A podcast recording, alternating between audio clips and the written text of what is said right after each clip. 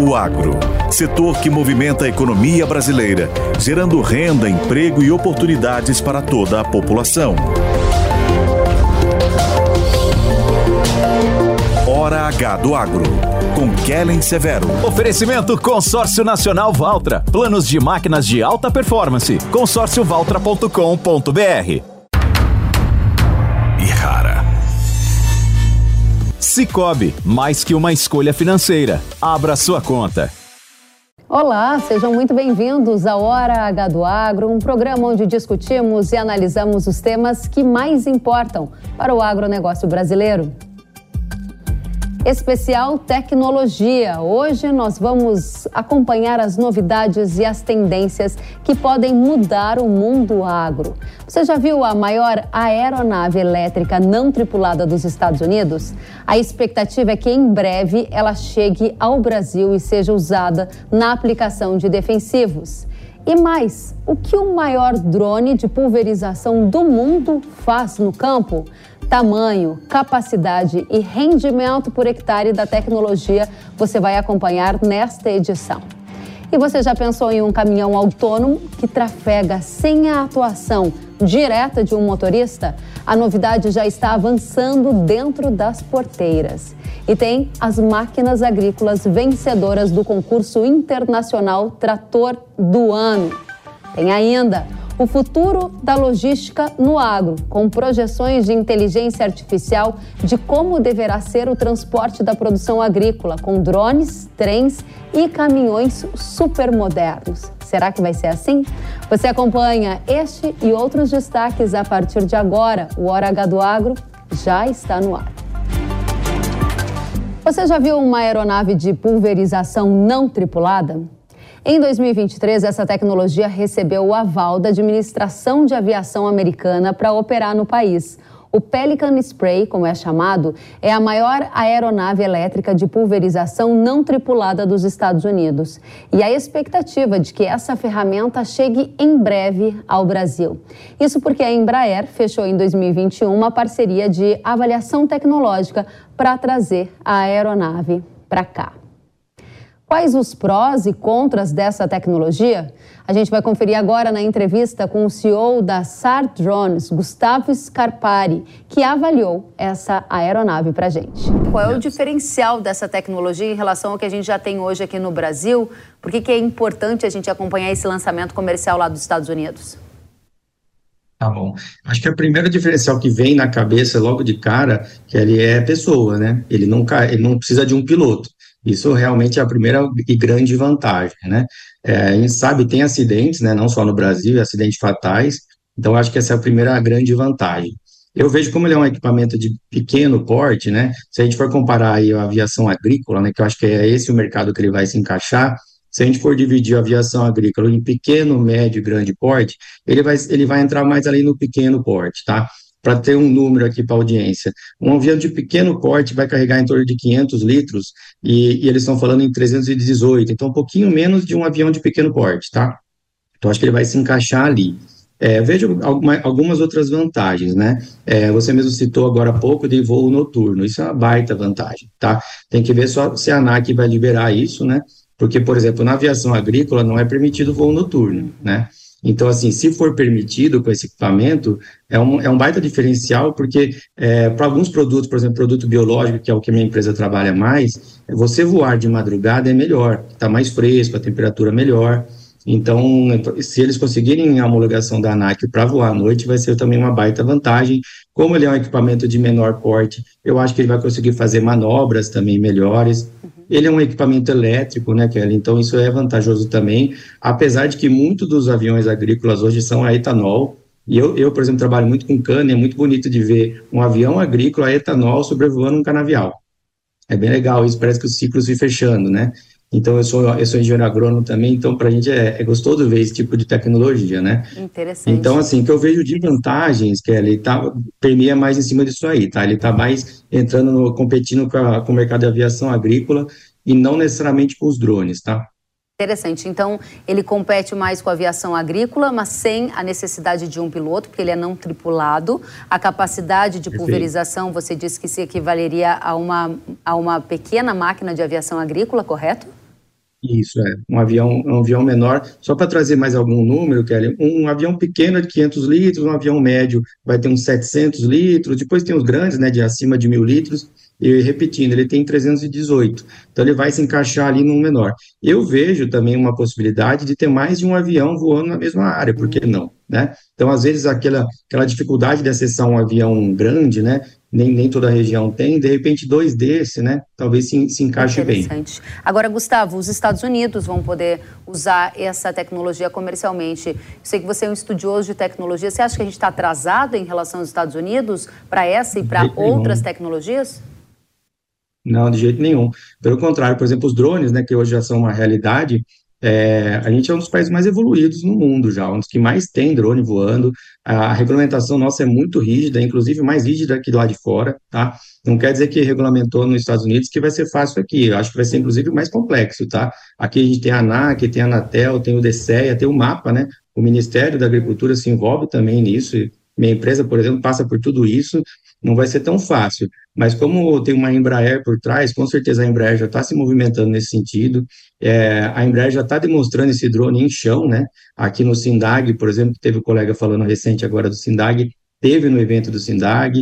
Tem um, um, um, uma empresa, é que eu não vou me recordar o nome agora, que é mais nacional, que está é, parecendo um equipamento parecido com esse, tá? Menor ainda, tá? De 70 litros eles, eles apresentaram no, na feira do Drone Show. É, eu não tenho muitos números, tá? Porque eu não fui no evento, mas só para você entender que essa tecnologia está vindo, vai vir, é fato, é só uma questão de tempo. Excelente, era essa a minha questão, porque a nossa audiência aqui do Agro, a audiência da Jovem Pan, gosta muito de saber de tecnologia, especialmente se antever a ela, ou seja, o que eu preciso fazer para adotar no início ou para ver se ela realmente é benéfica para o meu negócio. Você está dizendo que não só essa tecnologia da empresa norte-americana, tem outras que você já viu aqui no Brasil semelhantes. Sim. Em quanto tempo Sim. você acredita, na sua estimativa mais otimista, que a gente vai ver uma máquina semelhante semelhante a essa, não tripulada, de pulverização aérea em operação nas lavouras do Brasil? Kelly, pelo que eu percebi, a tecnologia já está pronta né, e está tá dominada já. É mais uma questão, acho que, burocrática. Se a gente não sabe né, o quanto a Embraer já, já evoluiu nisso, né, quantos passos ela já deu nesse sentido para evoluir, é, talvez esteja mais próximo ou mais, mais distante. Mas só para não sair sem um número, eu acho que é questão de um a dois anos, tá? Eu não vejo isso acontecendo antes disso, mas como já começa a aparecer movimento em evento, começa a aparecer porque a tecnologia está chegando, eu acho que a escola que a gente teve agora da chegada dos drones também, já a própria ANAC evoluiu muito também, o mapa, já, é, tem pessoas já bem preparadas para quando esse tipo de coisa chegar, já sabem que passo que tem que seguir, tá? Então, eu estou otimista que isso vai acontecer rápido. Agora, isso é uma nova tecnologia que vai substituir os drones, porque tem mais capacidade, não precisa também de piloto, e pode talvez ser o fim da era anterior para uma nova era? Não, de jeito nenhum. Eu acho que eles não competem, são setores diferentes, tá? Eu vou, eu vou eu fiz um, uma tabelinha aqui rápida para uma colinha, vou te falar vantagens em relação ao drone também, tá? É, ele tem mais capacidade que o drone, isso é fato. Né? O drone hoje, cara, para você ter uma ideia, o, maior drone que opera no Brasil hoje leva 40 litros de produto. Esse teria é, mais de 300. Com, isso, exatamente. Então, com muito esforço, vai chegar nos 50, então ele não vai fugir muito disso, tá?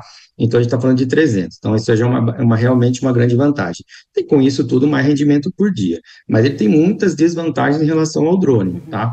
Por exemplo, o drone não precisa de uma pista de decolagem. Eles precisam de uma pista para decolar. O drone decola de onde ele estiver. Isso é uma baita vantagem, porque muitas das vezes você tem que deslocar até outra fazenda, e aí esse drone, por exemplo, é elétrico, ele vai consumir muita bateria para chegar até lá, o drone não, né?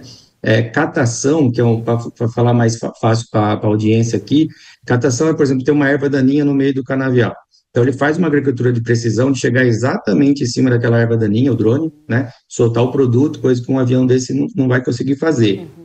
O transporte também, eu coloco o drone hoje num carro pequeno, eu dobro ele, dificilmente vai conseguir colocar um, um avião desse num, num, carro pequeno. Então, tem os, as, os, prós e contras ali. custo de aquisição, né? Um drone hoje grande vai tirar em torno de uns 250 mil. É claro, eu não sei o quanto vai custar esse equipamento, mas com certeza é mais que isso. É, então, assim, são segmentos diferentes. O drone tem que ser encarado, Kelly, de que ele vai aonde o avião não vai, onde o trator não vai, onde o ser humano não vai. O drone vai lá. Então, ele vai com precisão, ele vai, por exemplo, em lugares que tem restrições, por exemplo, a, a florestas, né, ou a cidades, ou a linhão de energia, o drone vai nesses locais. Então, de maneira nenhuma, essa tecnologia chega e vai impactar negativamente no mundo dos drones. Muito bem. Não impacta o mundo dos drones, mas impacta a carreira de piloto de aviação agrícola? O que eu acredito que vai acontecer, que como toda tecnologia, vai chegar, vai ter aquela empresa de aviação agrícola que vai investir, inclusive, nesse equipamento. Ela vai ter no portfólio dela, tá? É, então, o, o, é, é porque ele é pilotado também, tá, Kelly? Ele só não é, ele só não embarca, tá? ele precisa de um piloto. Ele tem ali, ele, aquele pessoa vai, vai estudar e vai passar a dominar essa tecnologia, mas ele só não está embarcado, tá? Talvez aquele piloto ali que tiver interesse por essa tecnologia e estudar, ele vai continuar pilotando, ele vai continuar numa central ali, mas ele só não vai estar embarcado, só não vai estar correndo risco de vida. Interessantíssima essa observação que você está fazendo. Ele não é tripulado, mas ele vai precisar da inteligência humana para ser comandado Exato. por um controle remoto, digamos assim, para fazer esse trabalho. Ele pode trabalhar quantas horas será sem parar? Essa informação já estava disponível? Então, não está, mas eu estimo, tá? É, ele vai voar ali coisa de uns menos de uma hora, tá? Menos de uma hora. É, o drone hoje voa ali 25, 30 minutos, como ele tem mais bateria, ele tem mais capacidade, ele vai ter condições de voar mais. Mas a gente tem uma restrição também, que é de, de janela de, de, de, aplicação, né? Então, você também não adianta você ter muita energia, muito, e de repente você tem uma janela curta, por causa de vento, por causa de umidade. É, essa questão do noturno chamou muita atenção quando eu entrei no site deles para ver, é, porque abre-se uma janela maior, né? Você tem mais tempo ali para liberar e aumenta até o rendimento do dia, né? Talvez isso ele consiga, inclusive, equivaler, talvez, em algum momento, a um, um avião grande que tem que parar, né? A ANAC exige que o último pouso seja feito à luz do dia, né, para a aviação agrícola. Será que vai ter essa restrição para esse tipo de equipamento? Talvez, será que ele não vai poder continuar voando, né? Então, tem um monte de serás aí que mas, de uma maneira resumida, Kelly, eu vejo com muito bons olhos a tecnologia que chega, chega para somar, não chega para tirar espaço de ninguém. É, a gente torce para a tecnologia do Brasil também consiga, né, que essa empresa consiga evoluir. A minha empresa mesmo, a gente trabalha com controle biológico e dispersão de sementes em florestas, com drone. E a gente que desenvolveu. A gente fez tudo aqui no Brasil, com apoios, né?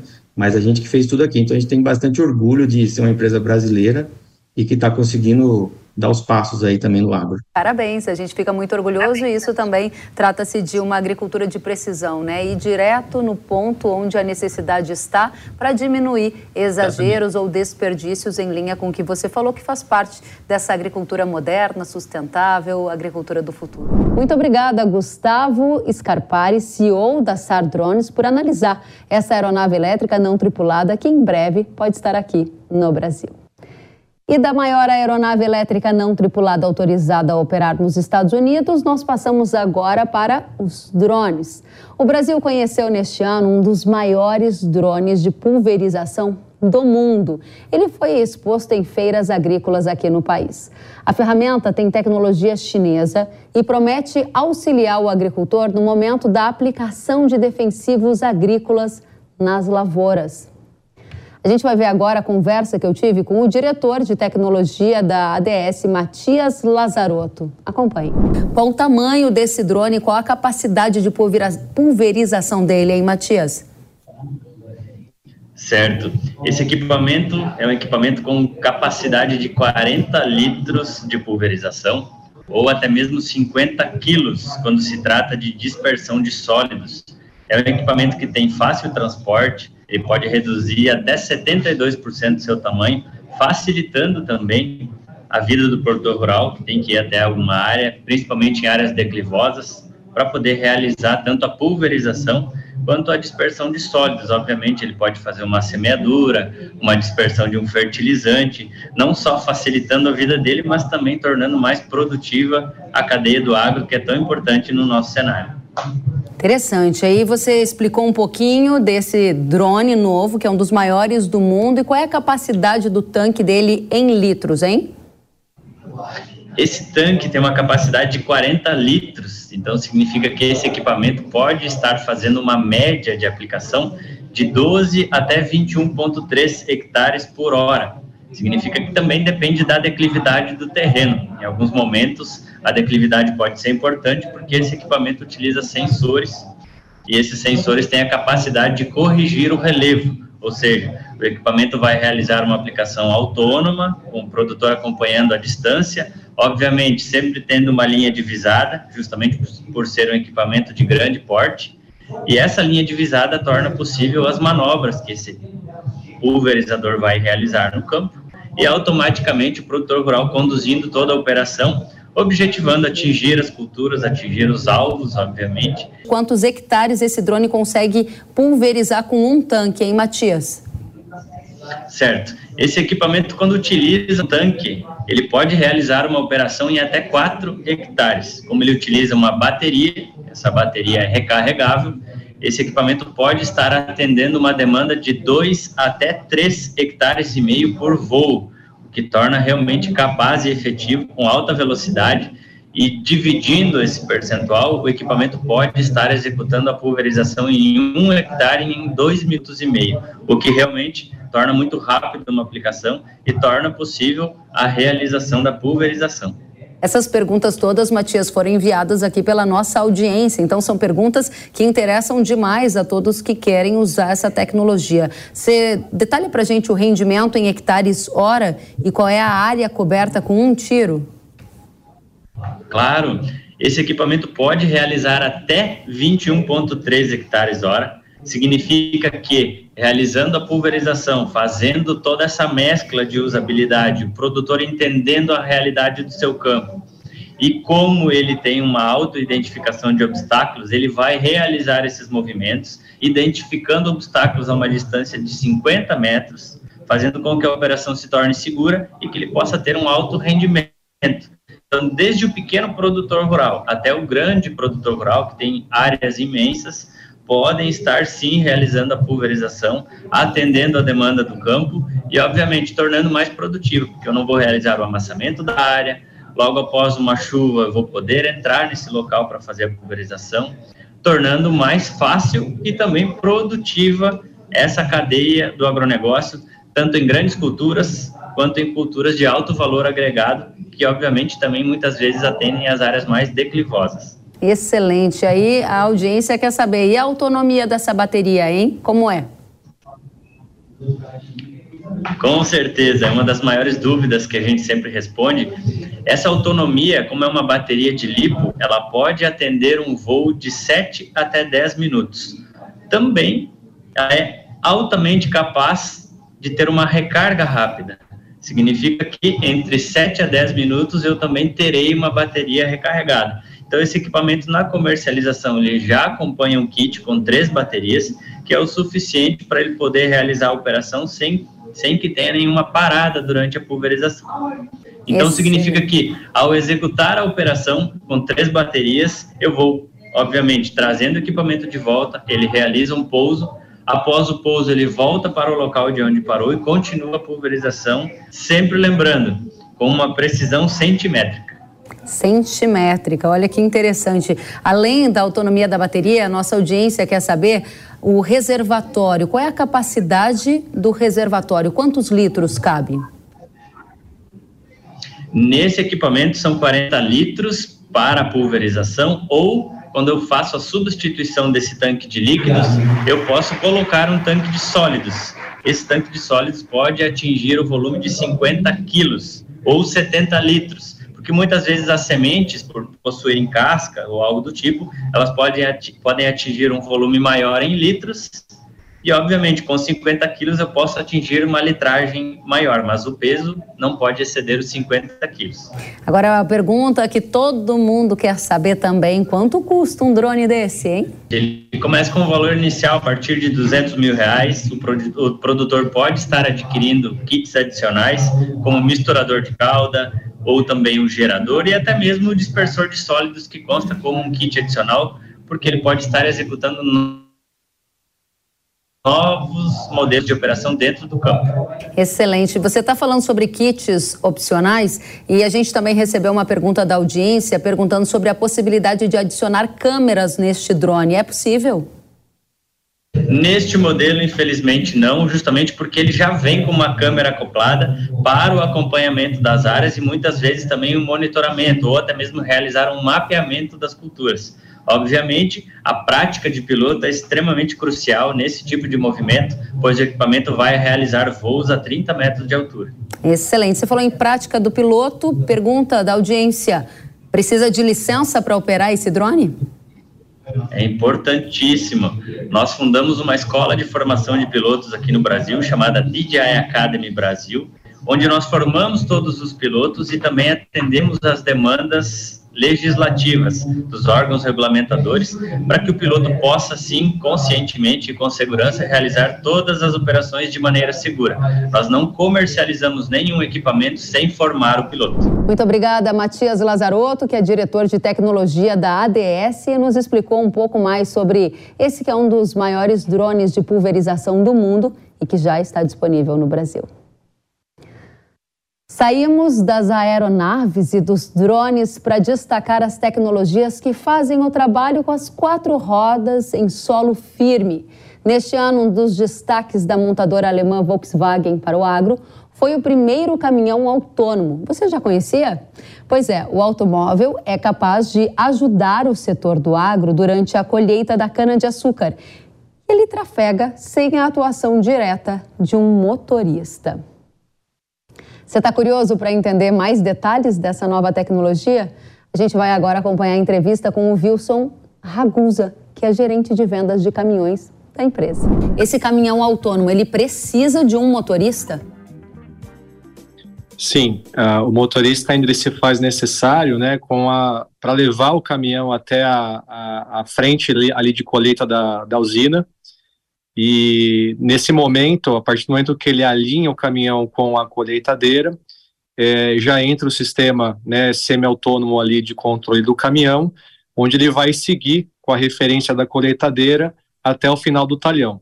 A hora que acabou esse talhão, né, ele encheu a, a caixa ali de cana picada em cima do caminhão, o motorista reassume, ele faz a volta e começa de novo é, todo o corte, a colheita do, da, da cana no, no, na próxima frente ali do talhão também. Isso é inédito no Brasil, Wilson?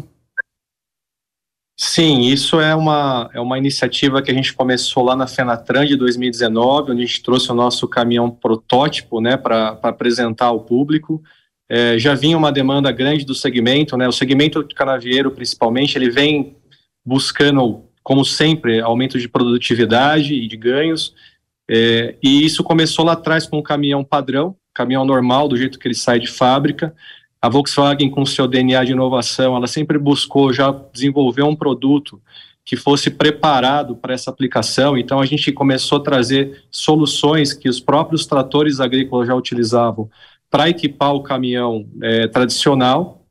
E depois houve sempre tinha aquela questão da compactação do solo, ou seja, o caminhão com o pneu mais estreito, ele acabava compactando porque o, o contato com o solo ele era menor. Uhum. E aí foi quando a gente começou a desenvolver essa solução, né, em conjunto com o nosso parceiro, é, que é o BMB, e a gente começou a entender que esse tipo de produto ele conseguiria gerar a preservação do solo e ao mesmo tempo o aumento de produtividade também do, do, do produtor agrícola, né? Muito bem. E e de fato foi um sucesso mesmo é, e tem, tem se mostrado que além da questão da, da, diminuição de custo, o próprio caminhão ele acaba sendo mais preservado. Então você tem aumento de produtividade do cliente e também a diminuição do custo de manutenção é, do próprio é, do próprio é, da própria manutenção da usina. Wilson, eu ouvi atentamente a sua entrevista, eu estou ouvindo atentamente, e você disse ainda precisa de motorista. Nossa manchete está chamando a atenção aqui para um caminhão autônomo para o agro. Você disse que agora ele é semi-autônomo, mas está no horizonte de vocês um caminhão que não precise de motorista? Em quanto tempo isso vai ser realidade, por exemplo, nas lavouras de cana do Brasil? A gente tem, tem desenvolvimentos, né, não só na, na frente de, de agrícola, mas também na frente de mineração. É, hoje no Brasil o, produto autônomo, né, ele, ele precisa do, do georreferenciamento para que ele possa atuar. Então, quando você tem um planejamento do, do local onde o produto vai rodar, você consegue cada vez um nível maior de automação. Os caminhões eles estão cada vez mais cria, tendo ferramentas de automação, desde o ACC quando o caminhão precisa parar, quando vê uma, um, um obstáculo, uhum. até um caminhão que vai começar a andar autônomo completamente. Então, as operações que esse caminhão vai operar, o que vai dizer o nível de automação que você vai possibilitar é, deixar esse caminhão operar. Quanto então, tempo é, você na... acha que para uma operação mais simples, que vocês tenham mais previsibilidade em relação à rota, obstáculos, em quantos anos ou meses você acredita que a gente já vai estar experimentando essa tecnologia no Brasil? Eu acho que dentro de aproximadamente aí um ano e meio, dois anos, a gente consiga já ter algumas aplicações, a gente já possa ter um nível de automação maior nos caminhões. Qual é o maior desafio hoje para que um caminhão seja 100% autônomo, ou seja, sem a presença do motorista e possa ser ali acoplado, por exemplo, num transbordo e faça esses trabalhos no campo em áreas que muitas vezes são bastante remotas? Então, os, os, desafios eles estão ligados principalmente com o georreferenciamento que Perfeito. você tem né, e o nível de, de, de, complexidade da operação. Então, a cana, por exemplo, você tem ali um terrenos bastante irregulares, onde você precisa fazer ali o, o, o acoplamento ali do caminhão. Então, quanto mais você tiver rotinas do caminhão que ele consiga seguir um padrão, mais o nível de automação ele possa aumentar. Uma outra aplicação, por exemplo, é a aplicação, por exemplo, de mineração é uma outra, uma outra situação que a gente já tem teste de caminhão em andamento, que a gente deve trazer aí num, num curto espaço de tempo alguma solução também para o mercado. Muito obrigada, Wilson Ragusa, gerente de vendas de caminhões da Volkswagen. Hora H do Agro aqui na Jovem Pan News. Você já ouviu falar na competição Trator do Ano? É uma disputa internacional em que o objetivo é premiar os melhores tratores do mercado europeu e destacar o que há de mais inovador em termos de mecanização agrícola. O anúncio dos vencedores foi realizado durante a Agritécnica, maior feira de máquinas agrícolas do mundo, que aconteceu na Alemanha. Na categoria Melhor Trator Sustentável, quem ganhou foi essa máquina agrícola da empresa alemã Fendt, que você vê na tela. Esse é o primeiro trator especializado totalmente elétrico com uma autonomia de 4 a 7 horas. Ele pode ser utilizado para aplicação em lavouras e podas, por exemplo. Na categoria Melhor Trator Especializado, o vencedor foi essa máquina da empresa italiana Arco Tractors. A máquina foi criada especialmente para uso em plantações de uvas e em pomares. Já na categoria Melhor Trator Utilitário, o vencedor foi essa máquina, idealizada para o uso diário na fazenda.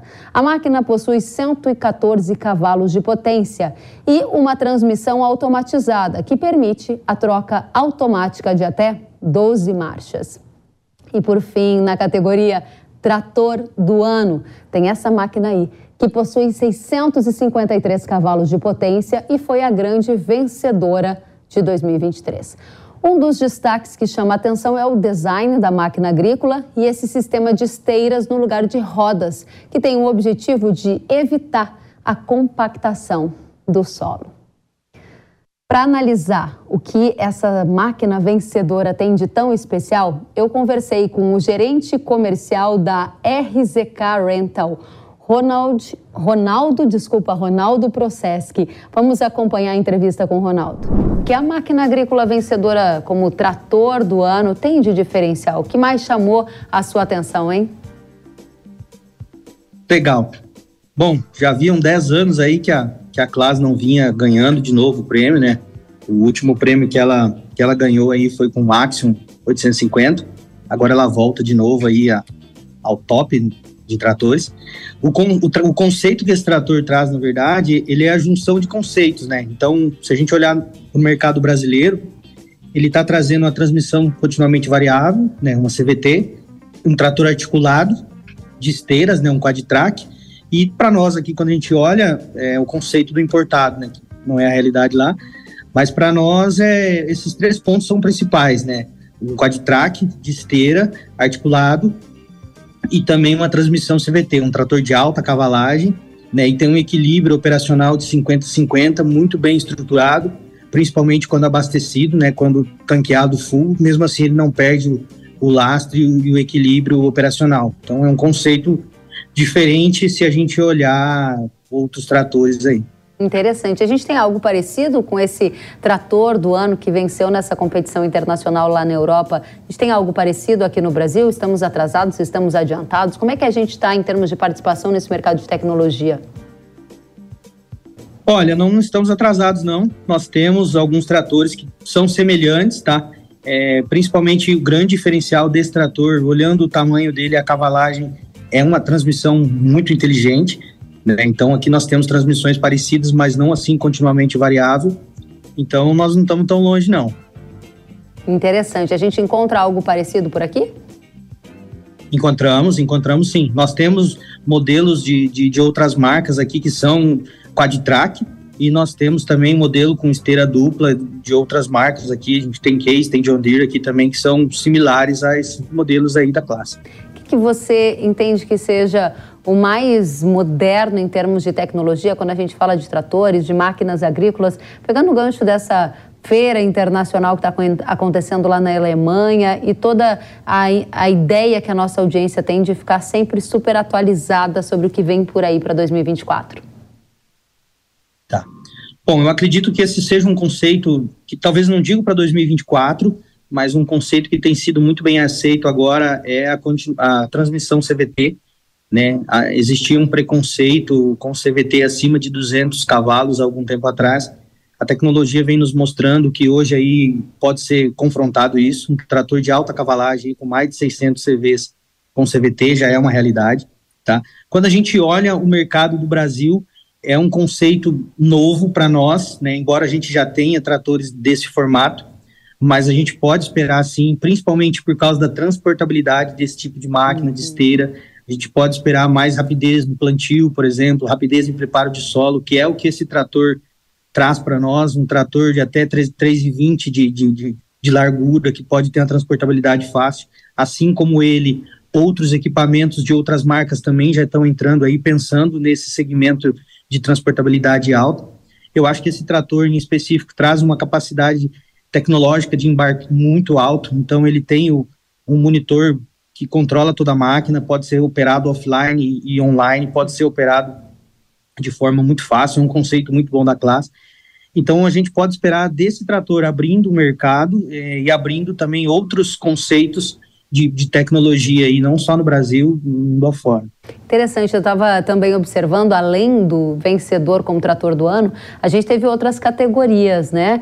E nessas outras categorias a gente viu é, máquinas elétricas ou elementos ligados à sustentabilidade, outros utilitários com funções específicas. O que, que mais te chamou a atenção? Olha, tem chamado bastante atenção é, esse ano na agritécnica dois conceitos que têm, hum. na verdade, que são disruptivos, eu digo assim, que é o conceito do elétrico, né, que não é tão novo, mas a forma de se usar o sistema elétrico agora é, com dinâmica de carregamento, através de frenagem, através de, de, de, de motrizes, então isso é algo novo, tá? O conceito de que tem feito também bastante sucesso lá nos, nos Estados Unidos, olhando máquina, é a questão da eletrificação, no, na última agritécnica, a gente viu que o desafio dos equipamentos agrícolas era justamente a eletrificação, a substituição de, de eletrohidráulica pela eletrificação direta, ou seja, aumenta a resposta de, de tempo entre comunicação de placas, entre comunicação de sensores, entre comunicação de equipamentos. Então, acho que isso foi um grande ponto que a gente observou na agritécnica nesse ano.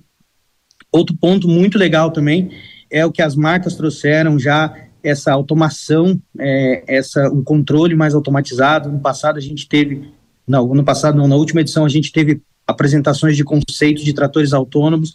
Esse ano nós tivemos mais marca trazendo, mais marcas trazendo outros equipamentos, é, outros é, não só tratores, mas trazendo também pulverizadores, trazendo automação mais quantificada em colheitadeiras também, forrageiras. Então, acho que nós podemos esperar um processo de eletrificação que dá mais celeridade para a automação e também uma automação aí a nível pleno para os próximos anos, quem sabe na próxima agritécnica a gente já tenha tratores autônomos trabalhando, inclusive aqui no Brasil. Interessantíssimo você falar de automação, de eletrificação, de transportabilidade. Todos esses são conceitos desse mundo das máquinas e de tecnologia no agro. Isso é uma realidade já no campo do Brasil ou é algo que precisa ganhar muito espaço ainda? Eu sei que transportabilidade é algo que está sempre sendo considerado. Agora, máquinas elétricas e toda essa questão que envolve máquinas autônomas, estamos em qual momento? Isso já é realidade nos campos no Brasil? Olha, hoje no, no Brasil a gente tem muita vontade de experimentar não só automação, como a eletrificação plena. Uhum. É, com relação à eletrificação, ela já acontece no Brasil. Existem marcas é, coreanas, é, marcas da Índia que já tem tratores de pequeno porte, 100% a bateria no Brasil. Tá? A gente também tem outras formas de, de motorização aí que não seja diesel que estão sendo bem aceitas, uhum. É, que são potenciais, mas a eletrificação ela já existe no Brasil. Quando a gente fala de nível de automação, é, a gente tem um grande problema que hoje é o regulatório. Né? Então, Sim. equipamentos que são produzidos fora do Brasil, que entregam é, resultados que ainda não são conhecidos. Por exemplo, é, para se homologar um equipamento autônomo, ele tem que passar por um processo na Anatel, tem que ter, passar por um regime regulatório, onde vai ser avaliado as capacidades de componente, obsolência, tem uma uhum. série de requisitos que ele tem que cumprir para poder ser liberado rodar a operação. Eu vou dar um exemplo aqui, que é um exemplo esdrúxulo, mas isso pega muito quando a gente vai para o âmbito regulatório. Imagina que uma marca produziu um equipamento e essa máquina precisa que os sensores funcionem, precisa de conectividade e precisa de um ambiente pré-determinado para que ela opere de forma correta. Uhum. O ambiente pré-determinado é de responsabilidade opera da operação, ou seja, do produtor que adquiriu ou alugou a máquina.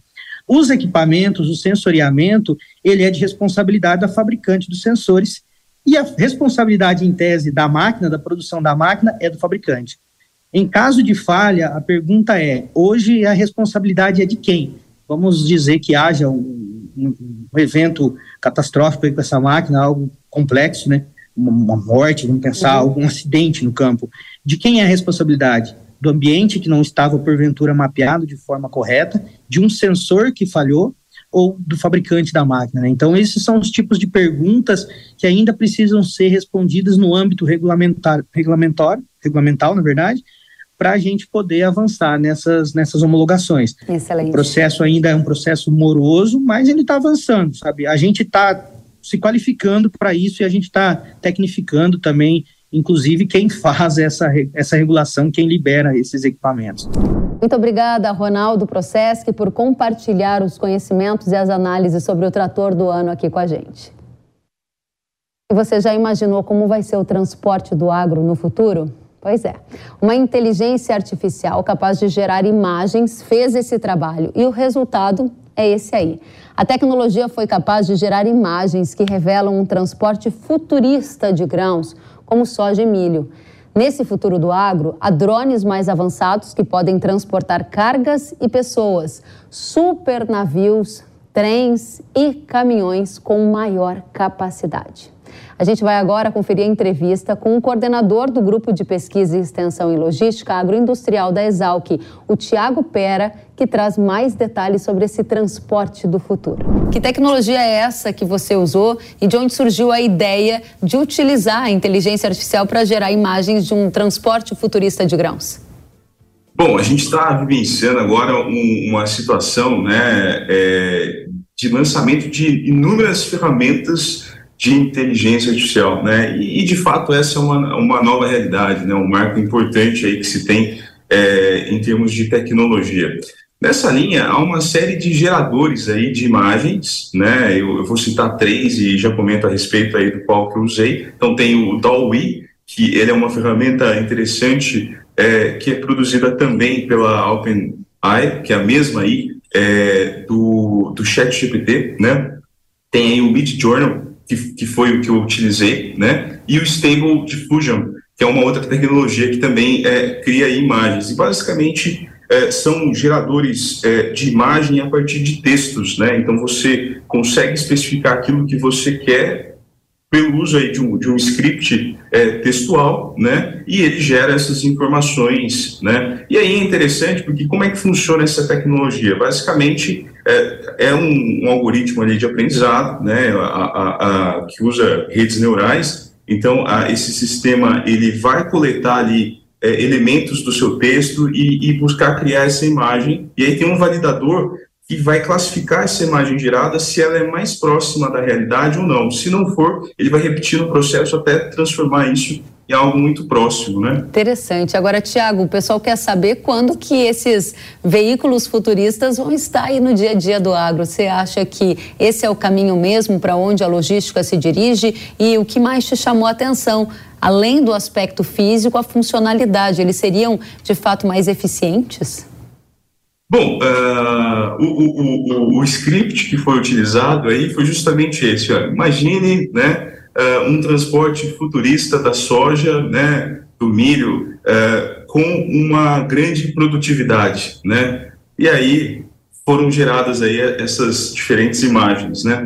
Bom, aqui o, a limitação, a, a, a imaginação é ilimitada. Né? Então, nessa linha, são imagens bonitas, mas tem uma série de restrições ali é, de engenharia, né? Uh, eu acredito que sim, o caminho aí é, que a gente vai observar na logística vai ser um aumento significativo dessa, dessa produtividade dos, dos caminhões, né? Veículos maiores, com mais eficiência energética, né? É, agora, a respeito do drone, tem minhas dúvidas aí para um transporte de soja, por exemplo, né? Eu acredito que para um transporte aí é, urbano faça muito sentido, né? Agora, um transporte mais pesado, né? Como soja, granéis agrícolas como um todo, é, é um transporte que aparentemente pode ser aí de baixa eficiência. Né? É verdade. Você é um estudioso da logística do agronegócio no Brasil. Como essa projeção impacta o trabalho do agronegócio neste atual momento? Você acredita que há alguma aplicação prática no sentido de pensar a logística do futuro para onde as coisas estão indo de fato? Sim, sim. Na verdade, a gente está vivenciando agora a a, logística 4.0, né? Então, eh, nós tivemos aí a logística 1.0 que foi basicamente a mecanização do transporte, a logística 2.0, a automação do sistema de transporte, a 3.0, o sistema de gerenciamento logístico, e agora a gente está nessa parte que é o uso é, da internet né, e, e, e, tudo conectado. Então, basicamente, o que, que é uma inteligência artificial né, e o que, que ela pode melhorar a nossa logística? Então, a inteligência artificial nada mais é do que você ensinar aí é, um, um, um, um, computador, né, uma máquina, a tomar decisões, a aprender algumas relações e ela tomar a decisão. No futuro, o que, que se espera de uma logística 4.0, de uma indústria 4.0, é que as tomadas de decisões elas sejam autônomas. Né? É, então, o, o, o próprio, a própria máquina aí vai poder tomar a decisão é, de contratação de frete, de como movimentar a carga do ponto A para o ponto B, de fazer a roteirização aí dos veículos. Hoje nós já temos aí uma série de ferramentas que têm sido utilizadas na logística. Então, por exemplo, é, uma ferramenta interessante, né, é aí uh, um, um, sensor que ele é instalado né, num caminhão uh, que uh, ele consegue reconhecer qual que é a chance do motorista dormir, né? Então, se ele dá algum sinal, né, ali de de, de é, é, é, sonolência, já é notificado aí a transportadora ou uma central certo. que entra em contato com o motorista para checar se está tudo bem, se ele quer fazer uma pausa, né? Então é uma integração hoje basicamente para essa revolução acontecer de sensores que captam informações em tempo real, abastecem um grande banco de dados, né? E aí tem uma série de modelos matemáticos, estatísticos é, mostrando, ó, tem uma alta chance disso acontecer, né? Então, muito interessante para fazer aí é, manutenções preventivas, né? E também predições, Ótimo. né? É, Tiago, vou pedir para o Kaique colocar para a gente a imagem cheia na tela e a gente deve ter um minutinho ainda para que você explique para a gente basicamente esses veículos do futuro. Eles ganharam em capacidade, eles ganharam em velocidade e eles ganharam também em uso de energia. Eles, produ eles têm a mesma performance usando menos energia. Eu vejo aquele caminhão com um enorme espaço para carregar grão. Se puder, rapidamente só citar os três itens que mais mais chamaram a sua atenção nessas imagens?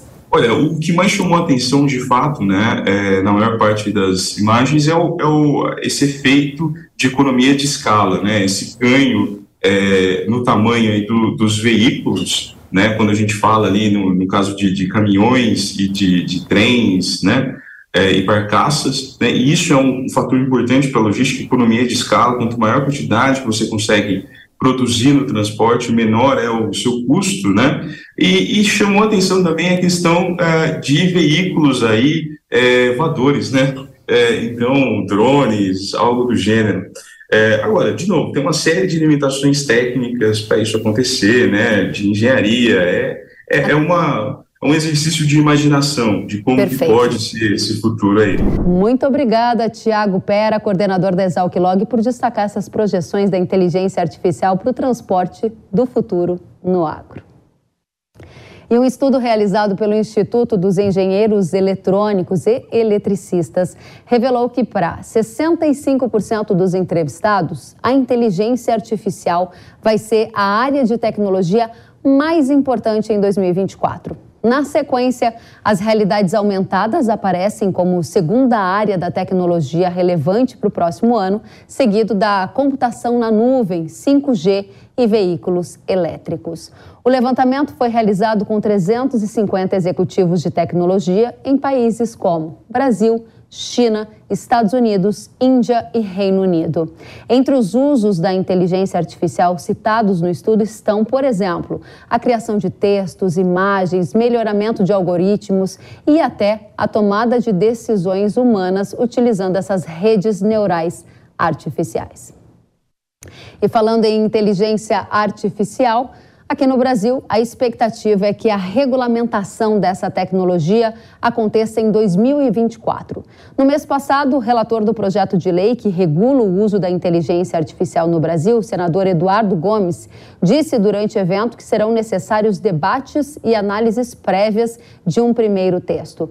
Vale lembrar que em novembro, o presidente americano Joe Biden assinou o primeiro decreto para regulamentar a tecnologia artificial, estabelecendo uma série de padrões de segurança. A Europa também já possui regras para essa tecnologia. Você já ouviu falar em SXSW? Esse é um evento que acontece todos os anos no Texas, nos Estados Unidos, e é considerado um dos mais importantes da atualidade. Nele, pessoas em busca de conhecimentos em diversas áreas, como tecnologia, cinema, arte, música, se reúnem com o objetivo de estimular a inovação e traçar tendências para os próximos anos. O agro e o futuro dos alimentos estiveram em destaque no evento que aconteceu neste ano. A gente vai agora conferir a entrevista que eu fiz com o especialista em tecnologia e inovação, Arthur Igreja, que participou desse encontro lá nos Estados Unidos. Quais são as principais tecnologias que você viu neste evento lá nos Estados Unidos e que te impactaram, que você acha que a nossa audiência toda tem que estar por dentro, hein?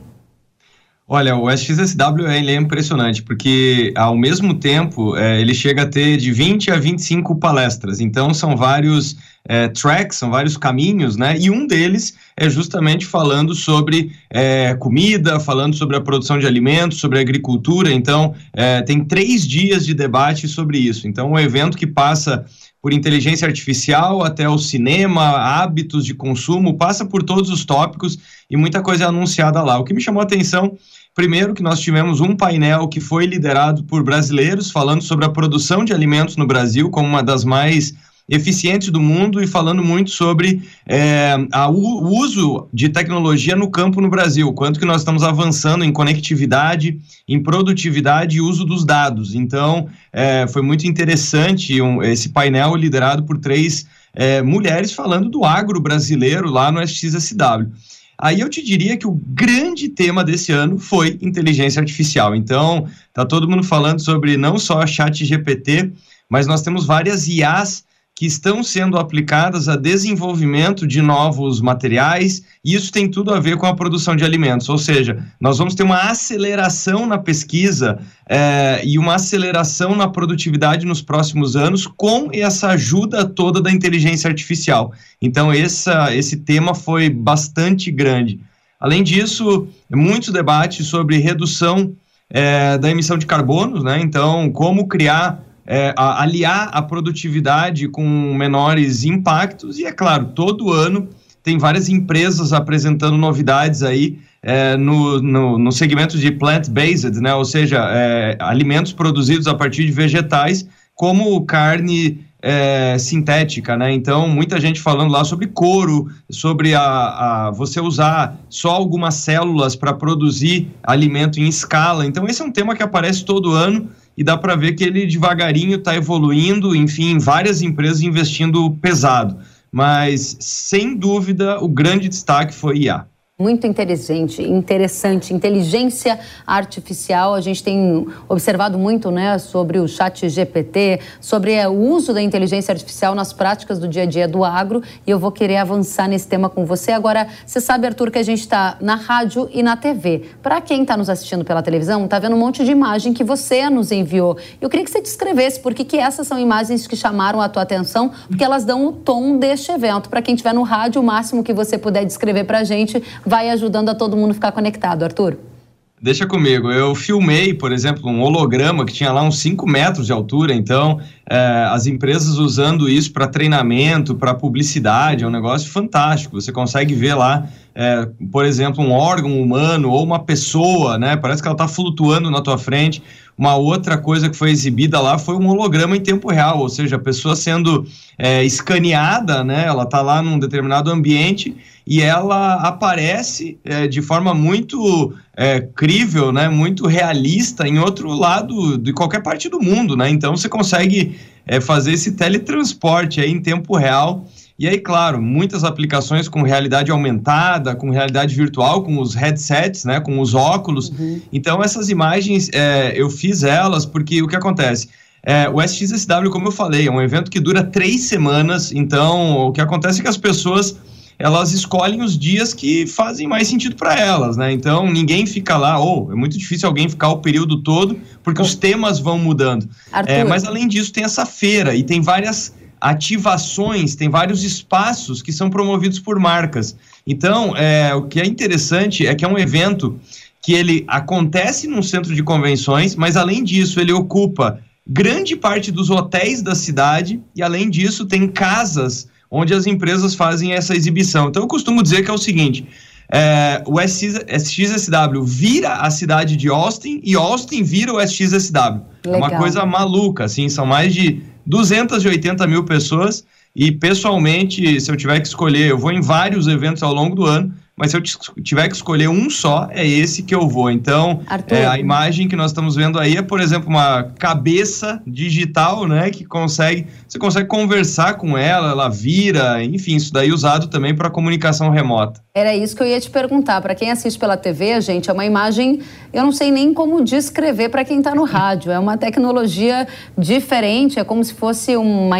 É, é bem diferente. Eu tenho dificuldades até para descrever. Por que, que ela te chamou a atenção e como que ela seria usada na vida real e proximamente no agro, eventualmente?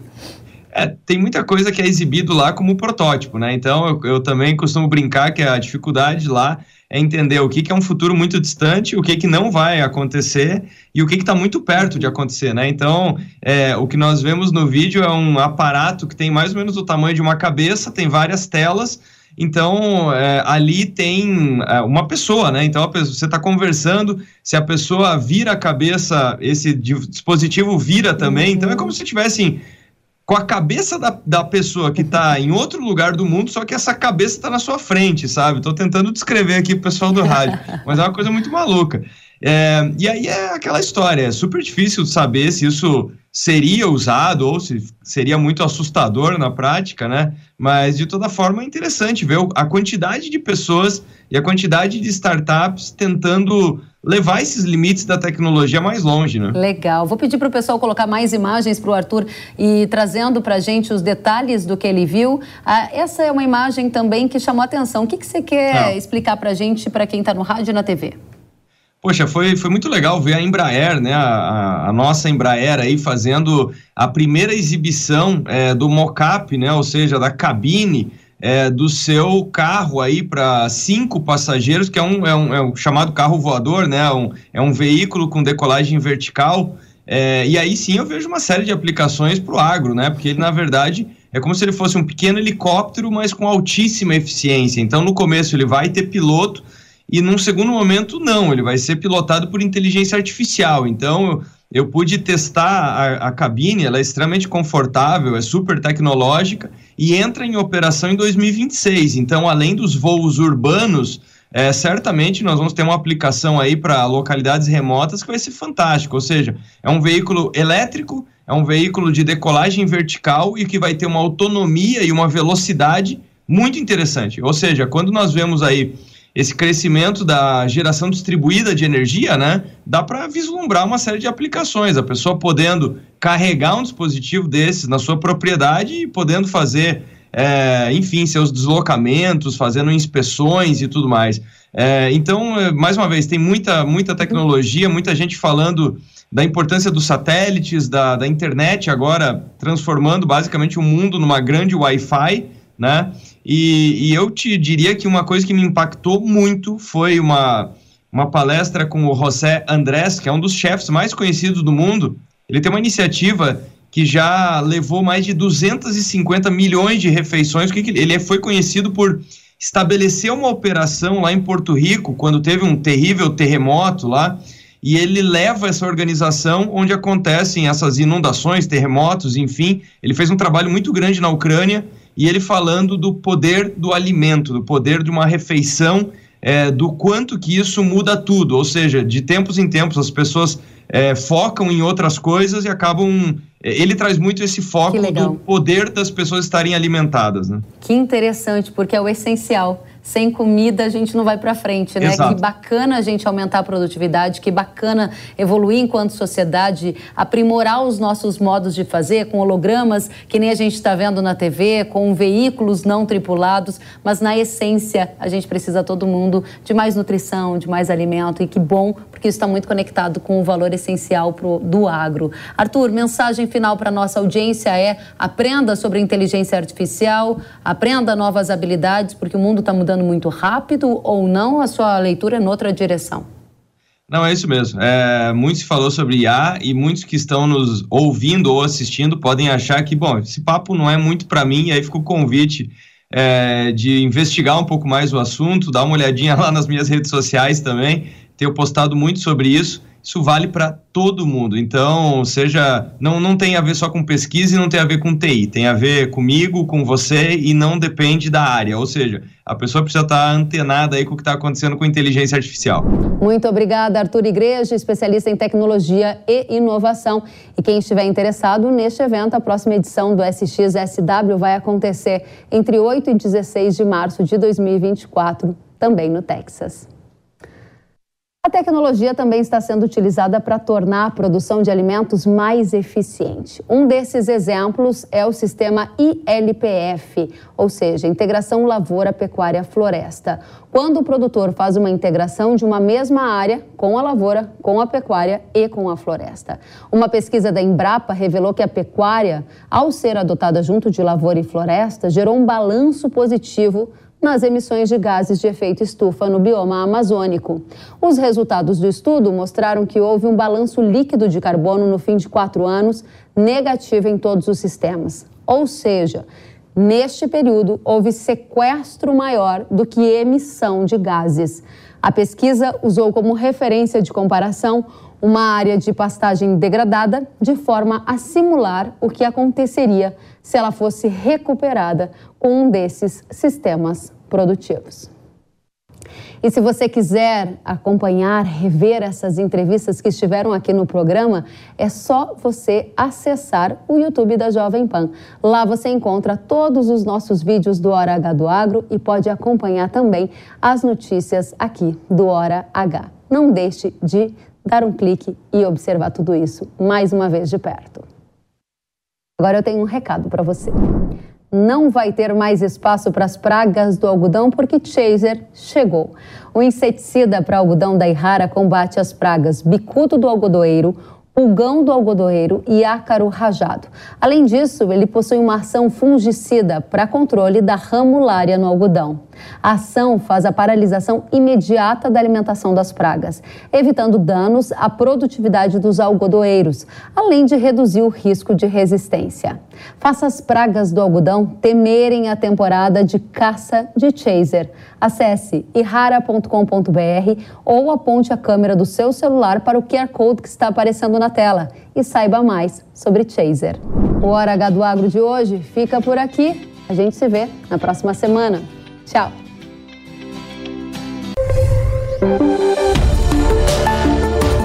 O agro, setor que movimenta a economia brasileira, gerando renda, emprego e oportunidades para toda a população. Hora H do Agro, com Kellen Severo. Oferecimento Consórcio Nacional Valtra. Planos de máquinas de alta performance. consórciovaltra.com.br Cicobi, mais que uma escolha financeira. Abra sua conta. Realização Jovem Pan News.